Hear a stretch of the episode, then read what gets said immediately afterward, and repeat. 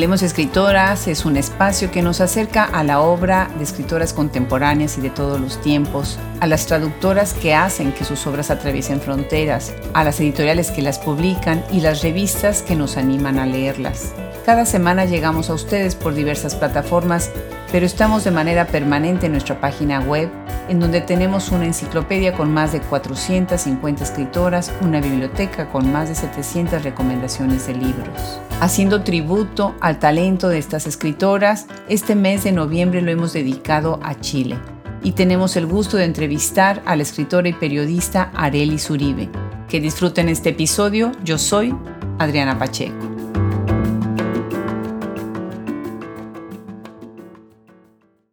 Bueno, pues le doy la bienvenida a Hablemos Escritoras Podcast el día de hoy a Areli Zuribe. Muchísimas gracias por aceptar sumarte a este proyecto. Hola querida Adriana, acá estoy muy feliz por la invitación. Gracias. Bueno, pues les voy a platicar rápidamente. Areli Zuribe es periodista y escritora, fue directora de comunicación de la organización feminista Observatorio contra el Acoso Callejero, que promovió la ley contra el acoso sexual en espacios públicos en Chile ha sido profesora de escritura en la Universidad de Santiago y en la Universidad de Chile. Y bueno, tiene cuentos y crónicas. Ahorita vamos a hablar de sus libros. Han ganado varios certámenes literarios y actualmente estudias el máster en escritura creativa en la Universidad de Nueva York. ¡Qué maravilla! Has publicado Quiltras, Mujer Rota, eh, una editorial preciosa, 2016, dirigida por Claudia Apablaza que explote todo, qué título, Mujer Rota también, 2017, Cosas que pienso mientras fumo marihuana, Fancina 2019. Y bueno, y empecemos la conversación que nos cuentes, ¿qué piensas cuando fumas marihuana, Arelis? Mira, parece que súper honesta, en este momento me estoy enrolando un... ¿Cómo le llaman en México? ¿Tú eres de México? Yo soy de México. ¿Cómo le llaman? ¿Porro? No sé. Bueno, ¿qué cosas pienso cuando fumo marihuana? Nada, ese título es un poco un chiste, em, porque ese fanzine es una antología de mis tweets. Agarré mis frases de Twitter y armé como neopoemas o poetweets, como mm, estructuras de sentido en base a, tweets. Muy millennial. Qué eh, interesante. y lo armaste en un, en un fanzine, ¿verdad? Platícanos, ¿qué, ¿qué es un fanzine? Platícanos. Un fanzine es, una autopublicación independiente, viene de la cultura eh, norteamericana, de la cultura gringa, cuando aparecieron las fotocopiadoras y las impresoras, esto permitió generar autopublicaciones de manera más fácil, por ahí a principios de los 90.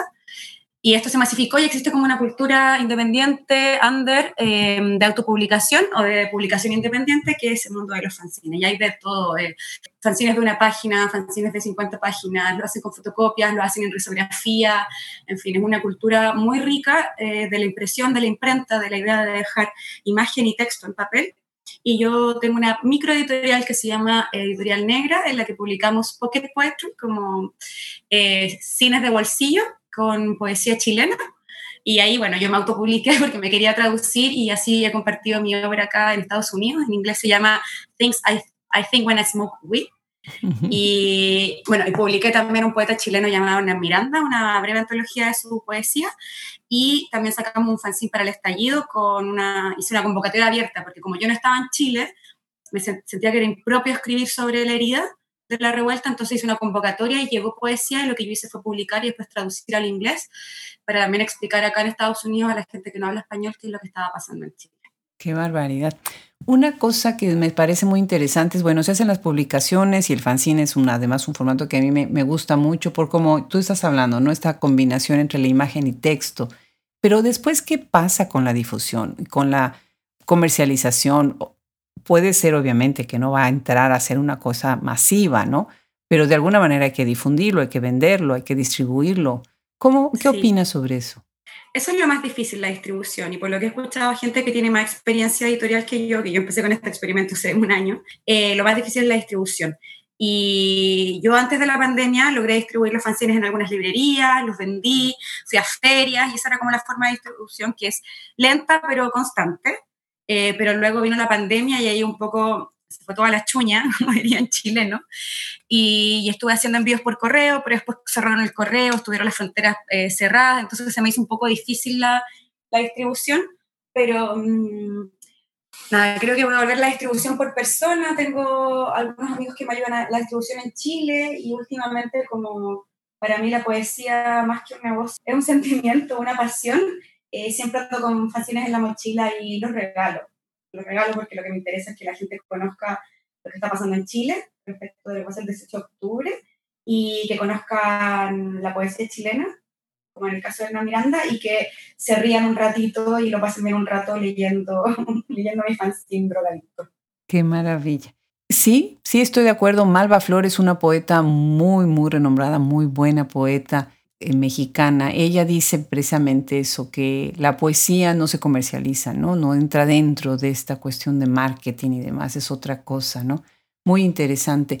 Bueno, pues tú naciste el día que nació mi mamá, mm, en el año que nació mi primer hijo, que debuté de mamá yo, y me da mucho mm. gusto el 15 de enero de 1987 en Santiago de Chile, ¿verdad? Así es. Así es, qué honor, qué honor las coincidencias con tu familia, qué bonito. ¿Qué tal? ¿Qué tal? Me encantó, me encantó de verdad. Pero vives ahorita en Nueva York. Así es, vivo en Brooklyn, eh, porque me vine a estudiar una maestría, tal como decías al arranque eh, escritura creativa en la Universidad de Nueva York.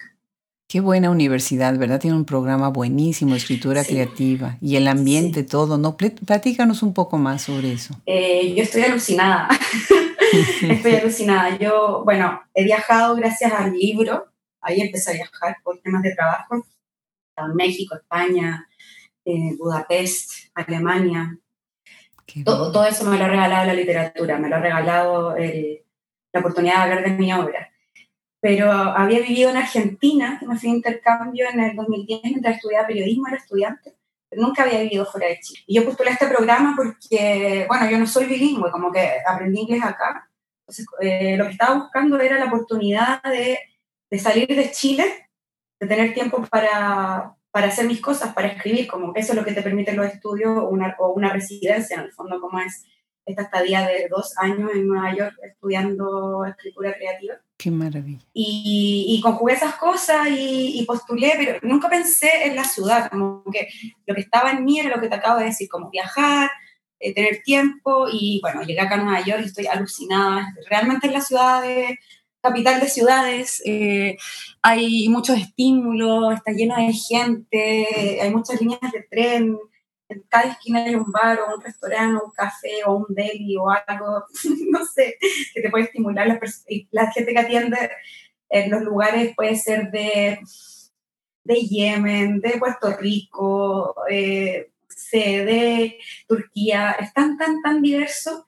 Em, y eso me fascina, lo encuentro muy estimulante. Claro que sí. Y además, bueno, como es una ciudad rica, eh, esa riqueza igual se vierte en los espacios públicos y es una ciudad muy cómoda para andar en bicicleta, cada cierta cantidad de cuadras hay un parque, los parques son públicos.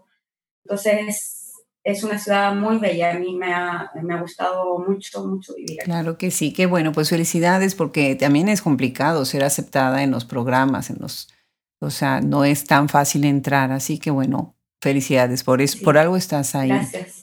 Por otro lado, ahorita acabas de mencionar, bueno, querías salir de Chile porque no habías estado fuera buscando inspiración, pero yo veo un entrañable, entrañable cariño por tu país. Se ve en tu obra, se ven muchas cosas que, has hecho. Pero cuéntanos, eh, noviembre está dedicado al Chile porque qué talento de las escritoras chilenas, ¿no? Hemos mm. tenido, bueno, abriendo con Claudia Pablaza, Lina Meruane, eh, Patricia Cerda, ahora tú que nos acompañas, Lorena Maro, y bueno, pues esto va a ser un festín. ¿Cuál es tu Chile? ¿Cuál es el que tú tienes en tu mente? Y sé que dependiendo de la región, del tiempo, de la clase, del género, pues cada uno tiene un, apego, una radiografía, una fotografía de su país. ¿Cuál es la tuya? Qué lindo que preguntes cuál es tu Chile. Eh, bueno, mi Chile es que está en Quiltras, es un Chile mestizo, es un Chile mm, proletario, es un Chile de mujeres, es un Chile de lesbianas, es un Chile de adolescentes, es un Chile de mujeres que se permiten el aprendizaje y el error, de mujeres que aman salvajemente em, y se entregan y sufren o aprenden y, y lloran, pero también se ríen Eh, es un Chile de desigualdad de clase, es un Chile de violencia de género, es un Chile adultocentrista, es un Chile facho también. ¿Qué es facho? Facho es como conservador de derecha, como Trump. Eso es ser facho, fascista. Eh, hay, hay de eso en Chile también, y hay de eso también en Quiltras, es como hay arribismo en este libro, hay vergüenza del origen también, pero un profundo amor, hay abuelas, hay abuelos, y también hay muchos perritos Quiltras que em, no sé cómo le llaman en México a, lo, a, lo, a las perras, perros que viven en la calle, que no tienen casa ni dueño. Les llamamos perros callejeros. Sí, y me, me, encantó descubrir que ustedes tienen una palabra. Eso quiere decir que hay muchos, bueno, en México también hay muchos, pero eso quiere decir que hay tantos que tienen un nombre, ¿no? Así es. Bueno, por ejemplo, en, Brasil le dicen vira-lata, que significa como eh, el que eh, da vuelta a los basureros, oh. el vira-lata. Eh, y esto se refiere a que comen de la calle, comen de la basura. Eh, bueno, yo me siento identificada con, con los quiltros, por eso el libro se llama así, porque siento que, que las protagonistas de este libro, que son alter egos míos o mujeres que yo he amado, como he amado a mi madre, a mi abuela, a mis amigas, a mis compañeras de colegio, eh, a mi familia, a mis familiares, eh, están representadas en, en Quiltras y son eso, son, son chicas sin dueños, sin origen conocido y sin eh, destinos conocidos tampoco, que no pertenecen a clases acomodadas, que probablemente son mestizas, que no son de una raza definida, no son alemanas, no son, tampoco son 100% indígenas, y eh, como que han perdido su rastro, son pobres y, y las latas también para alimentarse. Claro. Este libro, Quiltras, eh, precioso también, es eh, publicado Los libros de la mujer rota, 2017. Es un libro entrañable. A mí me dio ¿Sabes? Esta inmensa tristeza de ver la, crudeza de muchas de las narraciones que estás poniendo ahí, pero por otro lado también eh, como una voz un poquito nostálgica de ciertas cosas que quisiera o que no existiera, ¿no? Muy interesante, son siete cuentos los que están contenidos en este libro y bueno, ya nos contaste ahorita de dónde viene el título. Y me llama la atención que Gabriela Wiener es la que eh, prologa el libro, ¿verdad? Tú tienes una amistad con ella. Sí. Sí, a Gabriela la conozco, me la he encontrado varias veces. Em, nos queremos, nos respetamos y nos admiramos. Yo cuando la conocí quedé alucinada, la admiro muchísimo. Y que a ella le guste mi trabajo es como que ya me puedo morir hoy día, ¿no? como que yo la miraba mucho como periodista y, luego ella me leyó y le gustó lo que hacía y luego mi libro, cuando estuve en España estuvo presente, me ha, ayudado a difundir mi, obra en España. Eh, la admiro un montón, además tiene una, una propuesta de vida sexoafectiva, familiar, política muy interesante. Ella vive con... Ella tiene dos parejas y, tienen hijos en común, eh, eh, estas tres personas. Entonces, esa experimentación salvaje, radical, de buscar otras formas de amar, me parece bellísimo. Así que la, sí, la miro por, muchas razones, Gabriela Wiener. Qué bien, qué bien. Y el prólogo es, es muy bonito. De es verdad. pues sí, sí. Tal vez bonito no es el, el adjetivo, pero, pero es, se ve que, que, leyó el libro y que de verdad está, como dices tú, encantada con tu trabajo y, y lo, lo, respalda, ¿no? Sí. Me encanta. Tienes estos cuentos, de todos estos que tienes en el libro, ¿cuáles son los que tú viste como más cerca de ti? Mm. Bueno, tú decías siete cuentos, la edición chilena tiene siete cuentos, pero la edición eh, mexicana, española, la que se va a publicar en Francia el otro año y la que estamos traduciendo al inglés tiene ocho. Ah, ocho cuentos porque mi editora española, que fue la primera publicación que se hizo a nivel internacional después de Chile, me dijo que el libro era muy flaquito. Entonces, de hecho yo estoy de acuerdo, a mí me, me, llama demasiado la atención que escribí un libro muy breve, es un, libro de cuentos breves y, generó mucha repercusión. Bueno, pero, en fin. Em, y yo buscando en mi, en mi computadora encontré un, un, cuento inédito que se llama 29 de febrero y que está incluido en, en las ediciones que te comenté ahora. Y yo espero que, que próximamente igual lo podamos incluir en la edición chilena. Ah, qué bien. Y cuáles siento más cerca de mí, eh, no sé, todo de alguna forma, porque eh, hay cosas que yo quería decir o experiencias de vida que quería mostrar en esos, en esos cuentos que, que me parece como importante visibilizar y, y por eso están ahí. Entonces me parece como había gestos que quería hacer. Por ejemplo, el libro se llama Quiltras y hay un cuento eh, que todos los cuentos del libro están protagonizados solo por mujeres, que tienen distintos vínculos, como por ejemplo el primer cuento son dos primas, que están enamoradas. El segundo cuento es una chica y una perra quiltra. A ver, pero el primer cuento se llama entonces Ciudad Desconocida, vamos entonces en orden, son dos primas y sí, está el cuento, está, no lo sueltas, ¿eh? Están enamoradas. Está enamorada. Ese es uno de mis cuentos favoritos. Me, siento mucho orgullo de cómo escribe ese cuento. Me gusta la prosa, me encanta que estas primas viajan a Bolivia y en algún momento aparece como la figura de Che Guevara. No sé, eh, es muy latinoamericano. Hablan de México. Em, bueno, y mm, el segundo cuento, el que decía, está protagonizado por una perrita y una, una joven, se llama Bestias. Y ahí el gesto que yo quería hacer era este, como, ¿por qué no una perrita callejera puede protagonizar un libro, que es un personaje tan invisible, tan ignorado, tan, tan poco... Eh, tan poco puesto en un pedestal. Entonces eso quería hacer yo, poner en un pedestal a estos personajes que no son tan comúnmente idolatrados. Hay un cuento que está protagonizado por una chica y un chico, que es la relación de amor por internet. Que es Rockerito 83, Yahoo. Exacto pero igual está contado de la perspectiva femenina, lo cuenta ella. Ella cuenta como su experiencia amorosa. Y luego, bueno, vienen otros cuentos y estos cuentos también están protagonizados por dos chicas que se enamoran.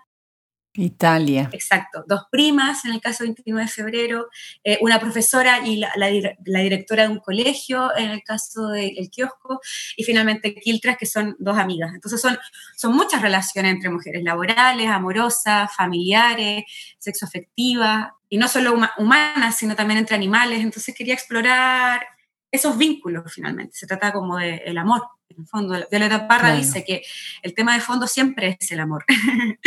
y, es el amor entre distintas formas de poder o distintas formas de, de vínculo. Claro. Me parece muy interesante cómo abordas el tema de la sexualidad y del deseo entre las relaciones, como ya acabas de decir, entre, entre amigas, entre primas, entre las relaciones familiares pero también estás haciendo una referencia muy interesante a la clase, ¿no? Y a la influencia que tienen los adultos en, las relaciones y en los afectos de los niños, ¿no? Cómo los niños se compran los pleitos de los papás o se, se les imponen los pleitos de los papás y cómo hay esta distinción de clases de ciertas cosas que a lo mejor los jóvenes o los niños no están todavía como muy pendientes de eso y de repente les la realidad de la adultez los alcanza, ¿verdad? ¿Dirías tú que todas estas relaciones de alguna manera están alimentando también tu libro? Em, bueno, yo creo que las experiencias de vida eh, se van integrando. Entonces, yo he vivido muchas vidas y en estas muchas vidas he sido estudiante, fui periodista en una organización feminista y fui periodista en una organización de educación que tiene una perspectiva progresista eh, de, la educación como, como de fortalecimiento de la educación pública, en fin. Y bueno, también he hecho estudios. Antes de estar estudiando acá en Nueva York, estudié mm, un magíster en comunicación política donde leí mucha filosofía política. Entonces, eh, estas cosas estaban operando en mí. Cuando, cuando entré a la universidad me di cuenta de que existía la clase. Cuando entré a esta organización feminista me di cuenta que existía el feminismo y el género.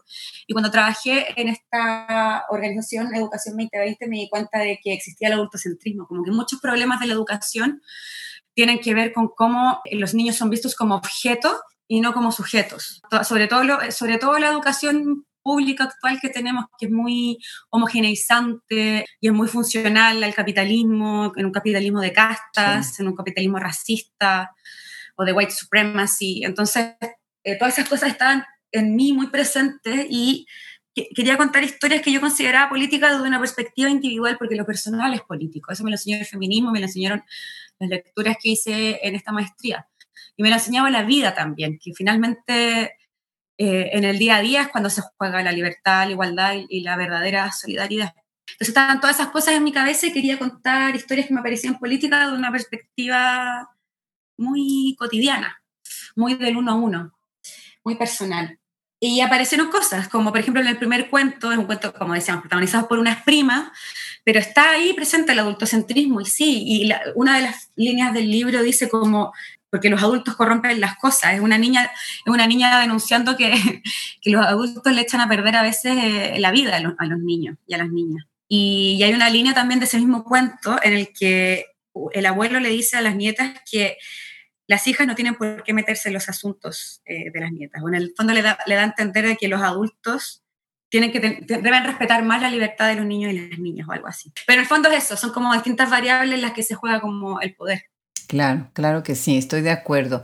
Y por otro lado, estás hablando también de otro poder, ¿no? El poder, por ejemplo, de la tecnología, ¿no? Mm. En este cuento que estabas mencionando hace un rato, eh, Roquerito 83, me parece muy interesante cómo eh, estás mostrando los aparatos tecnológicos pegados al cuerpo, ¿no? Cómo todas las redes va haciendo esto, bueno, un, tema que siempre hablamos, la construcción de la identidad en los jóvenes, ¿no?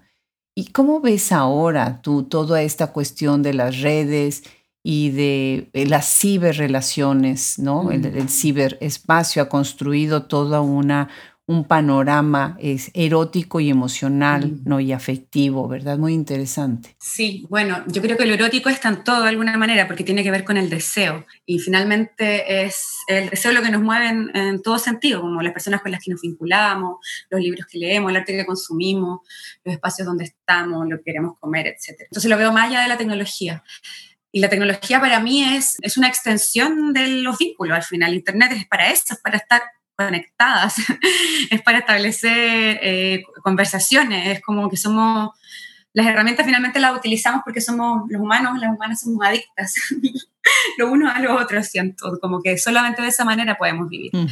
Em, y bueno, lo que yo he aprendido en mi estudio de comunicación como periodista es que finalmente la tecnología es una, es una dimensión más de la vida, no es no es mentira, es una proyección, es un espacio en el que se juegan relaciones de poder concretas, en la que se, se relacionan eh, afectos concretos, enamoramientos concretos, eso transcurre así, eh, y incluso con las relaciones que hemos construido en, espacios, ¿está pasando en ambulancias o, es, o son? Claro, algo está pasando allá afuera. Sí, es que vivo en Brooklyn y muy ruidoso. Pero eso, siento que las relaciones que transcurren en Internet son totalmente reales e incluso son un soporte para, para las relaciones que hemos construido fuera del espacio virtual, ¿no? Y yo, por ejemplo, ahora estoy yendo a clase y voy a clases desde mi pieza, en mi casa, porque están los espacios educativos cerrados, están las escuelas cerradas. Entonces, nada, sobre todo ahora en la pandemia creo que se ha exacerbado más lo que estamos viviendo nosotros ahora, por ejemplo, esto de estar conectada, conversando por internet, sospecho que es algo que la pandemia ha propiciado y la pandemia nos ha hecho soltarnos, soltarnos de las manos porque no nos podemos tocar, porque tenemos que estar a seis pies de distancia, un metro y medio de distancia y usar mascarilla, ha como roto vínculos, es una pandemia de los vínculos también, siento, pero ha reforzado este otro tipo de vínculo en el que no podemos tocarnos, pero aún así se siente el calor, la energía y las vibraciones de otras personas lo cual es un delirio totalmente nuevo. Arelis, convídanos con una lectura de uno de tus cuentos. ¿Qué te parece si leemos El inicio de Italia? Ay, sí. Ok, El inicio de Italia. Justamente acá lo tengo, la edición mexicana.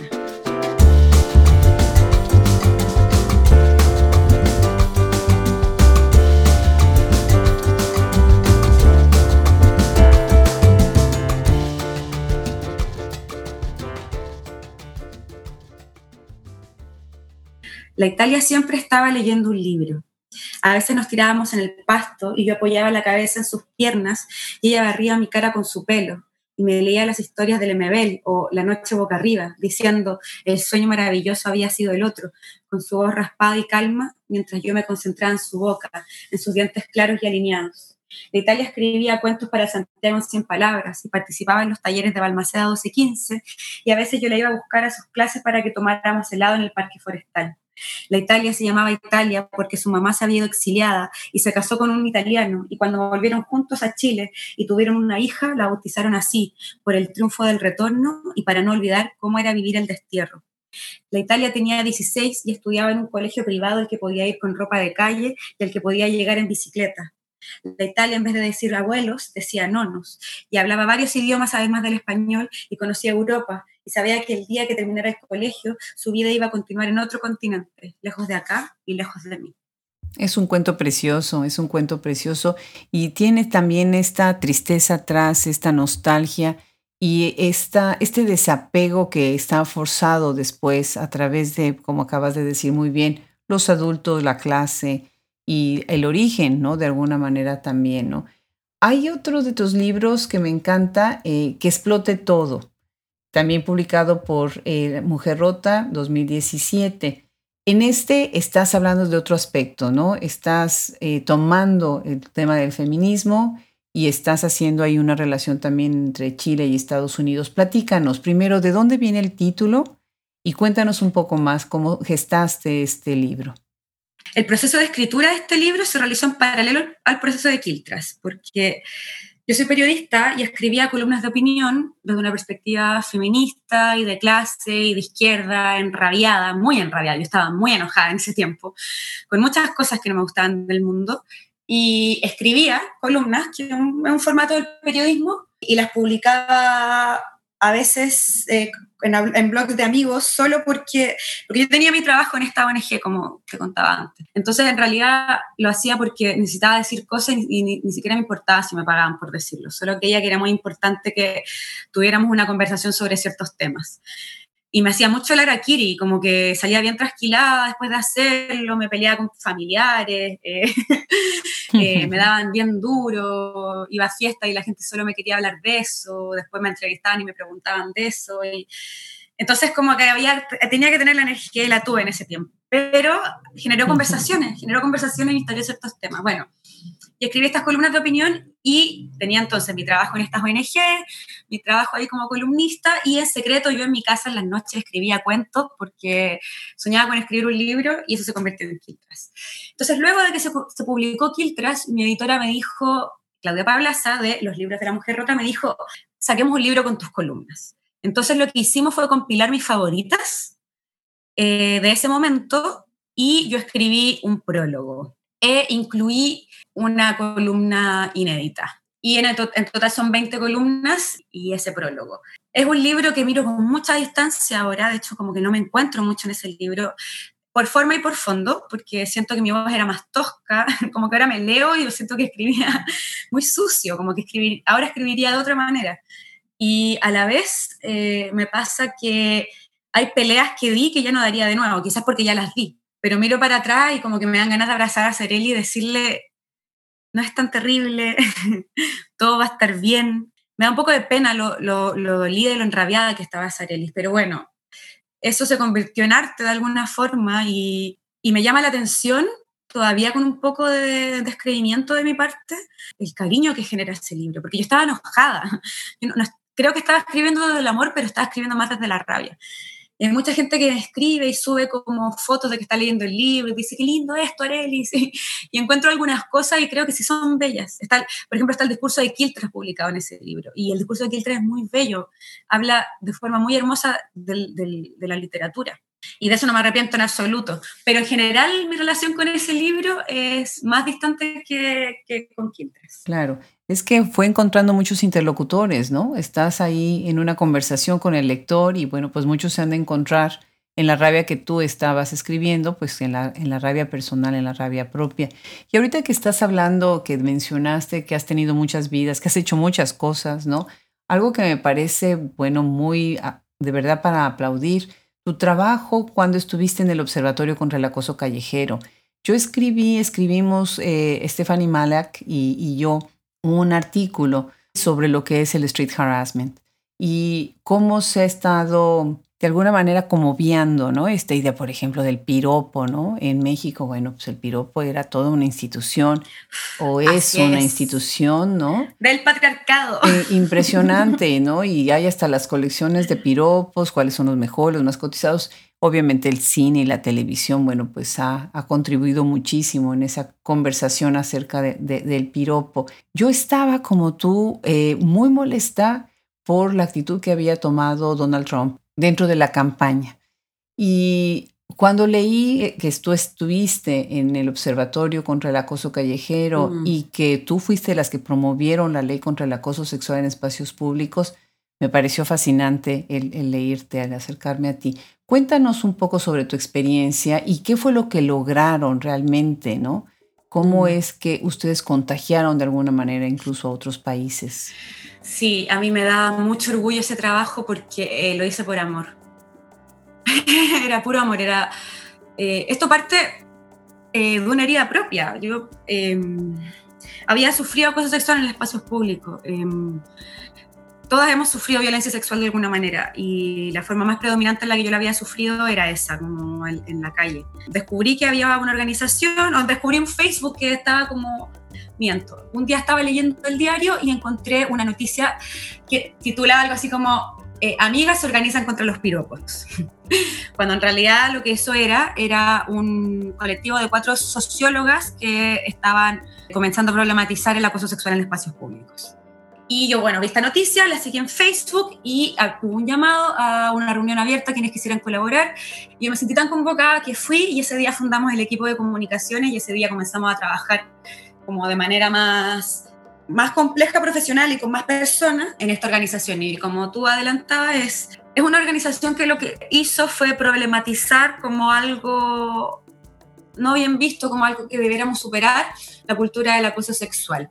Eh, la cultura del acoso sexual es que, vamos a entenderlo en términos muy binarios, eh, las mujeres sean como eh, abordadas con, tocaciones, besos o comentarios por desconocidos o conocidos sin, sin, su consentimiento. Es como establecer límites, como que hay una cultura para ciertos varones de abordar a las mujeres y tocarlas y hacerles comentarios sexuales e insinuaciones sexuales en espacios que no corresponden. Por ejemplo, en las oficinas está el acoso sexual laboral, en fin, pero y en el espacio público se dan situaciones muy concretas. Hombres desconocidos tocan a las mujeres, les tocan los pechos, se masturban frente a ellas. La mayoría de las veces los acosadores son hombres viejos que tienden a acosar a chicas jóvenes y chicos jóvenes y también, por ejemplo, a personas de la disidencia o trans. Entonces hay una cultura ahí como del, del tomar, del abordar sin consentimiento eh, por un tema de poder. Y eso del patriarcado tiene que ver con un, un ejercicio de dominación es decir, de enseñarles a las mujeres desde pequeñas que su sexualidad está al servicio del patriarca. Y eh, nosotros eh, quisimos dar vuelta a eso y decir como que no, no es bienvenido ni siquiera que te digan como qué linda, como esos comentarios de mierda en la calle muy cerca de tu oído, porque tienes derecho a caminar por la calle haciendo tu vida sin que tengan que estarte recordando permanentemente que eres un objeto sexual o eres un objeto de deseo. Y lo que se promovió finalmente, después de un largo trabajo, con apoyo de muchas organizaciones como la, Unión Europea, como el Metro de Santiago, hicimos campañas educativas, estuvimos en la radio tratando de educar. Em, logramos eh, el año pasado, hace como un año y algo, eh, cuando yo ya no participaba en la organización, yo me fui, bueno, me vine para acá, que se aprobara la ley contra el acoso sexual en los espacios públicos y eso sanciona eh, como delito las tocaciones. Las tocaciones son cosas que pasan en, la calle hoy día que hombres tocan, tocan en los genitales, tocan el cuerpo o tocan eh, aproximándose o se masturban cerca de, chicas desde los 14 años hacia arriba y como una falta dentro de la legislación chilena, que eso ya sería más complejo de eh, explicar, y como falta eh, el acoso sexual verbal, como los comentarios explícitamente sexuales. Y eso, en eso terminó y bueno, yo ya no pertenezco a la organización, así que como que ya no sigo eh, con detalle lo que está ocurriendo, pero, pero lo que sé es que esa ley se aprobó y celebramos, ese día celebramos que eso ocurrió. Claro que sí, claro que sí. Y bueno, ustedes abrieron conversación con otros países y otros países también con ustedes, estuvo retroalimentando. Qué importante estas organizaciones, la, eh, sobre todo unirse, pues siempre ayuda ¿no? a promover una conciencia, Claro, siempre y cuando haya apertura por parte de autoridades y de la comunidad y de la sociedad, ¿no? ¿Te parece que ahorita, en este momento, las nuevas generaciones están repensando, estoy hablando tanto de, hombres como de mujeres, están repensando todos estos discursos de una manera un poquito más consciente o crees muchas veces que es como un poco pose? Yo creo que si entendemos la pose como la estética, la estética no se puede separar de la ética. O sea, el, cómo nos vemos, cómo nos vestimos, cómo actuamos, las palabras que elegimos, las cosas que elegimos, lo que posteamos en Instagram, es decir, cómo nos vamos mostrando, es discurso también. Entonces creo que quizás la pose no se puede separar de, mm, de la política de alguna manera, como tenemos que ser vistos en lo que nos importa, ¿no? Pero bueno, eh, dependiendo del ojo que mire, será evaluado si ese discurso es eh, lo suficientemente, el suficiente sustrato eh, como para no ser llamado pose, pero desde mi punto de vista creo que, que, vincularía como la pose con la estética, el cómo, el cómo hacemos política desde el cuerpo, por ejemplo, las disidencias trans, cómo cómo visibilizan en su cuerpo, eh, cómo juegan a romper lo femenino lo masculino, a reescribirlo. Y me parece que generacionalmente hay cambios, pero como que son los mismos fantasmas los que están corriendo por debajo, como, no sé, en el caso de lo que está pasando en Chile hoy día, vamos a escribir una nueva constitución porque votamos un plebiscito después de la revolución del 18 de octubre del año pasado, nos llevó a un camino posible era cambiar la constitución y lo terrible, lo triste es que las reglas para elegir a quienes eh, van a cambiar la constitución son las reglas de la constitución actual, que son unas reglas muy conservadoras y que ponen a los partidos políticos, por ejemplo, por sobre eh, la ciudadanía independiente.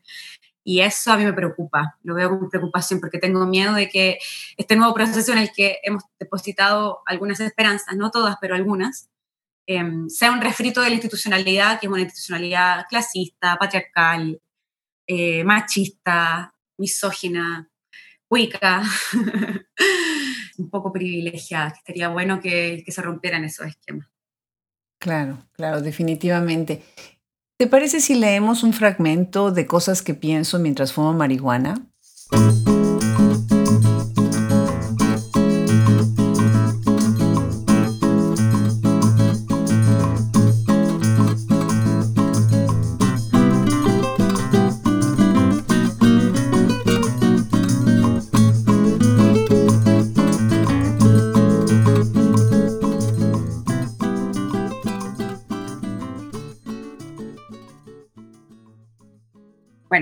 Primer poetweet o el primer neopoema se llama Amor, Desamor, Repeat. Mi orientación sexual es el deseo. Hablas tan bonito que quiero anotar todo lo que dices. Ven, no importa lo que dure. Si te escribo es porque te quiero. Te quiero porque contigo no tengo miedo de ser yo. Me gustaría que te gustaran las cosas que me gustan. En el futuro siempre estás tú. Te voy a hacer daño, pero por mientras pasémoslo la raja que me quiera una persona que encuentro buena me hace pensar que no soy tan mala. El equilibrio entre quererse una y querer al otro. Distancia a nivel monosílabos. Queríamos ser felices y solo logramos ser. Esta pena tiene tu nombre. Te estoy olvidando, pero pienso en ti mientras te olvido. Claro. Arelis, ¿qué piensas de la tweet literatura? ¿Qué pienso de la tweet literatura? Em, no sé, yo pienso que la literatura es poner por escrito eh, la experiencia de la vida, contar historias. Y esas historias se pueden contar en libros, se pueden contar en fanzines, se pueden contar en revistas, probablemente también se pueden contar en Twitter. Entonces, creo que la literatura, porque tiene que ver como con la belleza de las palabras y su orden, em, es una experiencia que se puede vivir más allá del papel. Pero creo que también hay un romanticismo con los libros, yo soy una romántica, los libros me encantan. Y si voy a elegir un formato para que viva la literatura, creo que voy a elegir un libro. Bueno, pero en el caso del el fanzine, eh, podría decirse que es una experiencia de tweet literatura porque mm, lo que hice fue tomar lo que yo consideraba más bello en mi timeline de Twitter y volverlo un pequeño artefacto impreso, un, un librito de bolsillo. Entonces sí, creo que creo que hay material ahí entre la eh, Internet y la literatura. Claro, la maleabilidad de los géneros, ¿verdad? Hoy en día. Y para cerrar la conversación, platícanos, ¿qué, qué, cómo, es, ¿cómo ves la escena literaria en Chile? ¿Qué, todo el espacio que se está abriendo, que están abriendo mujeres, ¿no? ¿Cómo está reaccionando el público al fenómeno de la literatura dentro de Chile?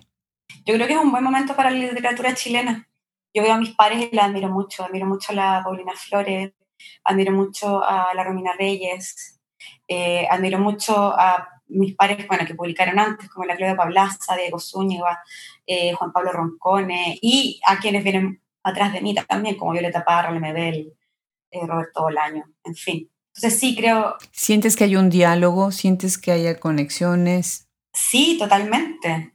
Totalmente. Eh, sobre todo la literatura que te acabo de nombrar es una literatura de la clase media. Alejandro Zambra también está ahí presente. Es una literatura de la clase media, es una literatura de personajes comunes, es una literatura post-dictadura que no es está feliz con, la dictadura o con, con, las huellas de la dictadura, que, que sufre de las huellas de la dictadura. Entonces hay conexiones totalmente desde el punto de vista de, de la perspectiva política dentro de la literatura, como lo hacía Pedro Lemebel, Violeta Parra y Roberto Bolaño, para, para quienes observar a la izquierda y observar al pueblo era como un ejercicio permanente, que lo vivían porque eran de esa clase también, porque Bolaño es un obrero en el fondo, cuando no estaba escribiendo estaba eh, cuidando bosques, porque Violeta Parra tampoco fue al, conservatorio, también se instruyó a sí misma, eh, Lemebel también, su madre era una lavandera con las manos bajadas de cloro. Entonces, bueno, yo ahí, ahí veo la conexión también, desde lo personal. Bueno, también Gabriela Mistral, como una mala. Y bueno, yo vengo de la narrativa, entonces eh, la, poesía se me ocurre un poco, pero también, también ese fenómeno o esa, esa, ese estilo se observa en la literatura, por ejemplo, de, de, eh, Gabriela Mistral, pero también de eh, poetas jóvenes contemporáneos, como Gladys González, como Pablo y la Vaca, em, que, que tienen esa perspectiva de clase en su poesía también. Qué maravilla, qué bien, qué bien. Sí, por ejemplo, estoy pensando ahorita, Patricia Cerda tiene un libro precioso, ¿no? Eh, Violeta y Nicanor, que es precisamente la historia de los hermanos Parra, ¿no? Y una de las cosas que ella dice es, pues, cómo salieron de, de esta lucha de clase para convertirse en una de las figuras más importantes de la cultura, no solamente chilena, sino internacional, mundial. Y bueno, ¿y en qué estás trabajando ahora? Estás haciendo la maestría, pero ¿en qué estás trabajando? ¿Qué esperamos que viene de Arelis Uribe? Eh, ¿En qué estoy trabajando? Bueno, estoy trabajando en la edición eh, al inglés, la traducción de Kiltras, o sea, llamar Strays, como perdidas o algo así. Em, estoy trabajando en un libro nuevo que espero se publique el otro año en, en Chile, que se llama Las heridas, que es un Kiltras de no ficción y es cortito, igual que Kiltres. Estoy trabajando en un disco, quiero hacer un, un, disco de spoken word, que es como la palabra hablada, que es como hacer arpegios y recitar encima, como canto a los poetas un poco, se llamaría en Chile. Estoy trabajando en un, en un libro de crónicas de no ficción y tengo en mi mente una novela, quiero escribir una novela de una novela larga. sí, eh, en eso estoy trabajando en este momento. Qué bien, qué bien. Pues felicidades, Arelis, todo el éxito del mundo en esta nueva etapa en tu vida.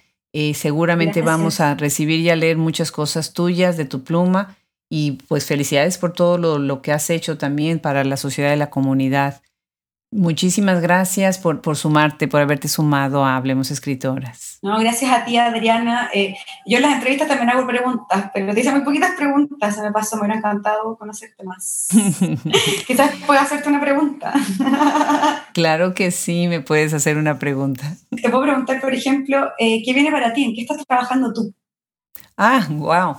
Es, ya ahora sí me volteaste el, el podcast para el otro lado. Mm, yo estoy trabajando en un libro sobre la maternidad desde hace un tiempo y estoy trabajando en el, libro que es la, la, conclusión de mi doctorado, que es precisamente, mm. estoy cuestionando la idea del ángel del hogar como la construcción para, para educar a las mujeres en México y en Latinoamérica, porque las mujeres que viven en la calle, las mujeres que tienen que sobrevivir cada día, muchas de ellas les cuesta trabajo hasta tener un hogar. Y en el siglo XIX eso era más marcado. Entonces, eso es lo que estoy haciendo. Muchas gracias, Arelis, por, por preguntarme en este micrófono. Muchísimas gracias por, por sumarte a Hablemos Escritoras. Gracias a ti, suena muy interesante lo que haces. Así que ahí nos vamos a seguir siguiendo. bueno, pues un abrazo desde Austin hasta Nueva York. Dale, gracias. Abrazos. Chao.